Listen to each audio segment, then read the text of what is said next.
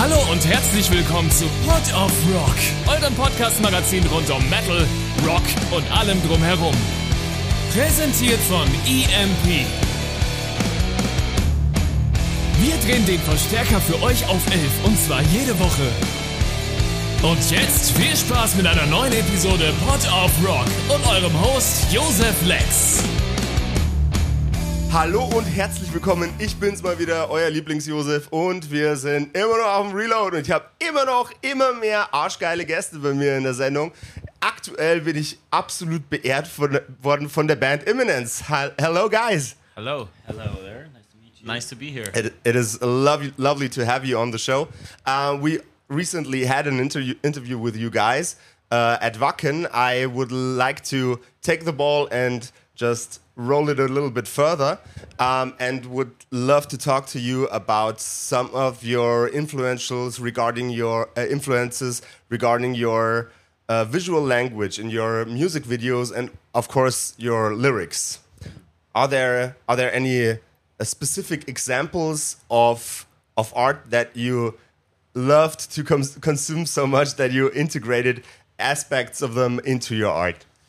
Um, no, I think that when it comes to the lyrics, I write from a very personal point of view, um, and sometimes from a very dark place, and that's what we draw inspiration from when we think about how we want to visualize that in the music videos and, and in our art. When it comes to all the visual aspects, what we put in the music videos, and uh, also maybe in terms of photography, and so I think it's important for us that we always want to make it feel timeless somehow. I think we all, we love to work with analog photography, you know, and uh, just to give a feeling that we're not stuck in a in a certain time aspect or so. It's it's just important that for us it's uh, it's uh, it's an evergreen for us somehow. uh, s- a lot of your videos feel very cosmic horror esque. That, that is something that I uh, truly love about your band, and they are very, very intense. And what is the what is the root of your your clothing style that is like um, pre-industrial clothing um, visuals that span through the uh, the the com complete catalog of cosmic horror? What what threw you into that direction, or did think- that come natural? Yeah, I think I, I was I started wearing that type of clothing a, a lot of years ago, like even when we started the band. Yeah, privately, you know. And uh, it was for me, I fell in love with this style that they had, like in the early 1900s, and uh, I just. Yeah, I, I immersed myself in that in that universe, and I just wanted to wear similar things. Yeah, I just don't know about when it comes to style in this way. I think in the like the genre we're in, or that a lot of people associate us with, like metalcore. Or. Yeah, It's very like uh, driven by the looks in many aspects. You know, like how you should have your hair, like what kind of shirts or style you're wearing, which how your guitar is looking, whatever. And I think we never really fit into that so much. You know, we kind of always just stay with what we felt was comfortable, really, and that kind of made us look the way we look, I guess.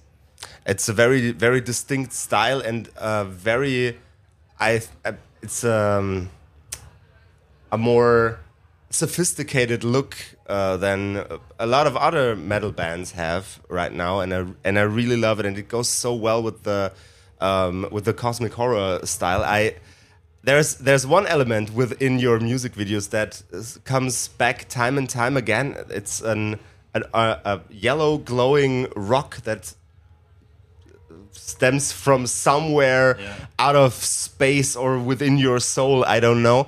Um, can you tell us a little bit more about this through line that goes through so much of your your videos or your visual art?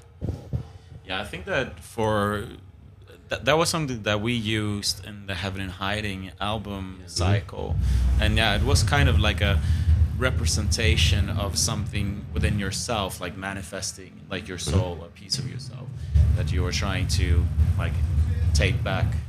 Yeah. um, there is also a lot of cultist imagery. Um, I, I remember uh, people in very red robes wearing uh, silver masks Um, are there within your lyrics deeper frustrations with concepts of religion and uh, concepts such as that? No, I, I think that I I write my lyrics in a way, like I said, it's it's mm. very personal for me and a way for me to manifest what I'm going through. But I also want the listener to be able to project their own feelings and interpretations of the lyrics. So mm-hmm. it's not it's not in any way anti-religious or anything like that. It's it's just you can make it your own, and that's what I want also the listeners to do. Um, when it came to the Heaven in Hiding album cycle and, and Temptation video that Yeah. you're referring to, I think it was just a way that perfectly um, manifested the lyrics for me in that video.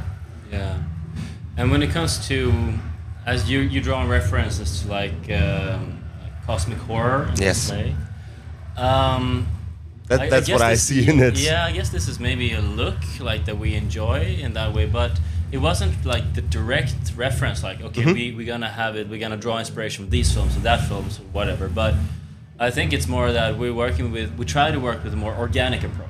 You know, we, we want to work. We don't want to work with too much. Let's say CGI or so. Yeah. Whatever. I mean, we, we yes, of course, special effects are a part of our videos and so. But I think uh, you want to work with uh, for example, like real actors and so on. We want to work with uh, like uh, proper makeup and things like this in order to give it more of a, uh, a real cinematic approach. Like this is the, Yeah. really important for us in our videos. Working with practical effects at video shots is a, is a also very unique approach, just like uh, with your music. Have you ever thought of using a a puppet to represent, uh, like a Muppet-esque puppet to represent something within those videos? No, I, No. I don't think so, really. No, no, Ah, sad. that that would that would have uh, really touched my heart because I, I also love films with uh, with, with with practical practical special effects and that's I that I enjoy all, all of your music videos.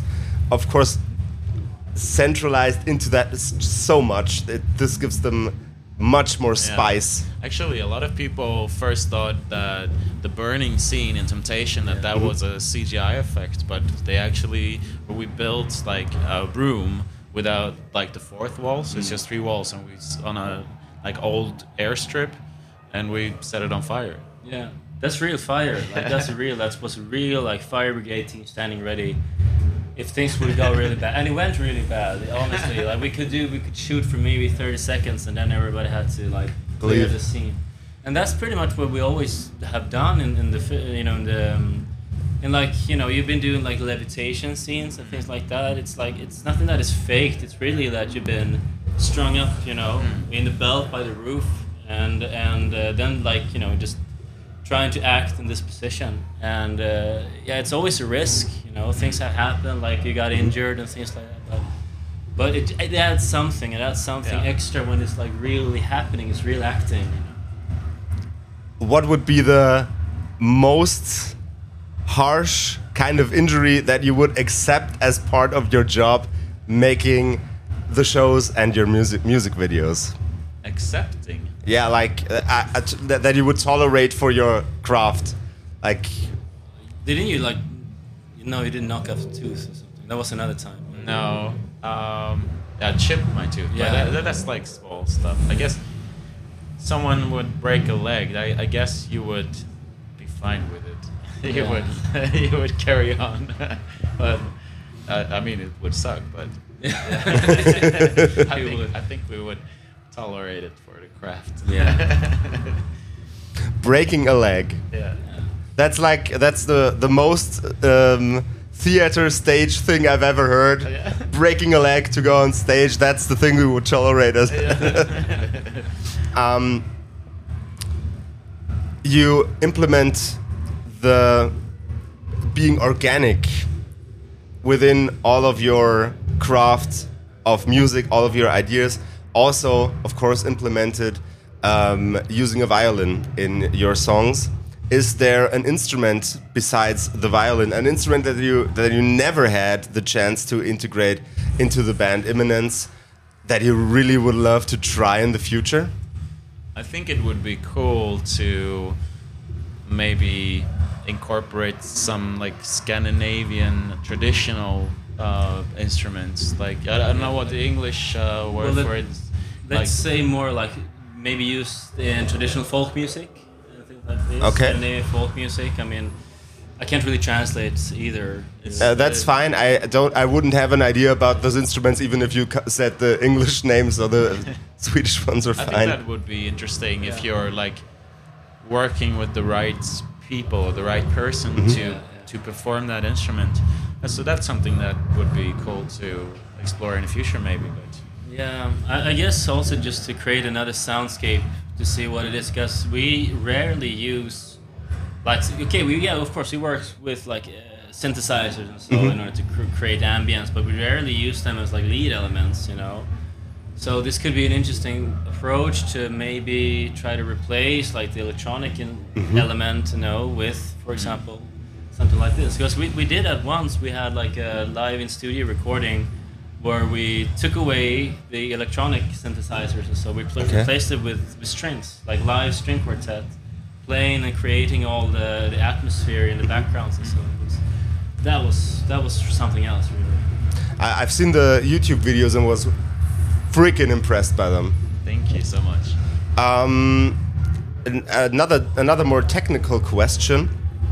Um, mixing the, the it's a lot of violin questions because you're the band with the violin. I'm sorry about that. That's Um, mixing the violin on stage with all the other stuff. Is there anything, any any tool that you like a stomp box uh, or a, a effect pedal that you uh, throw into the um, in, into the signal chain that Yeah, I, I have actually just one pedal that I'm using, Mm-hmm. and this is uh, just a delay pedal.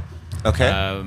Because there's some breakdown parts where it's more like something in between an electrical guitar and a violin. Mm-hmm. I mean, obviously, I don't have distortion, but it's just uh, adding an, an effect uh, for those parts that I think is quite effectful. So that's the only thing I'm using. So you, that's why you see me like stomping on the stage.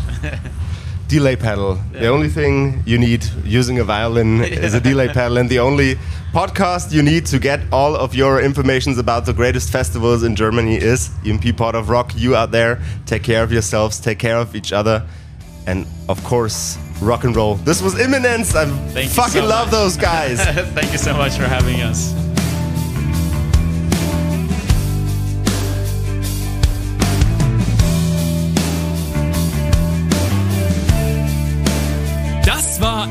Of Rock, euer Podcast-Magazin rund um Metal, Rock und allem drumherum.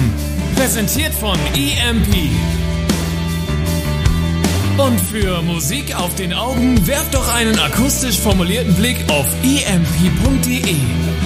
Mit dem Code Pod of Rock erhaltet ihr satte Rabatte auf eure EMP-Bestellung und unterstützt so unseren Podcast.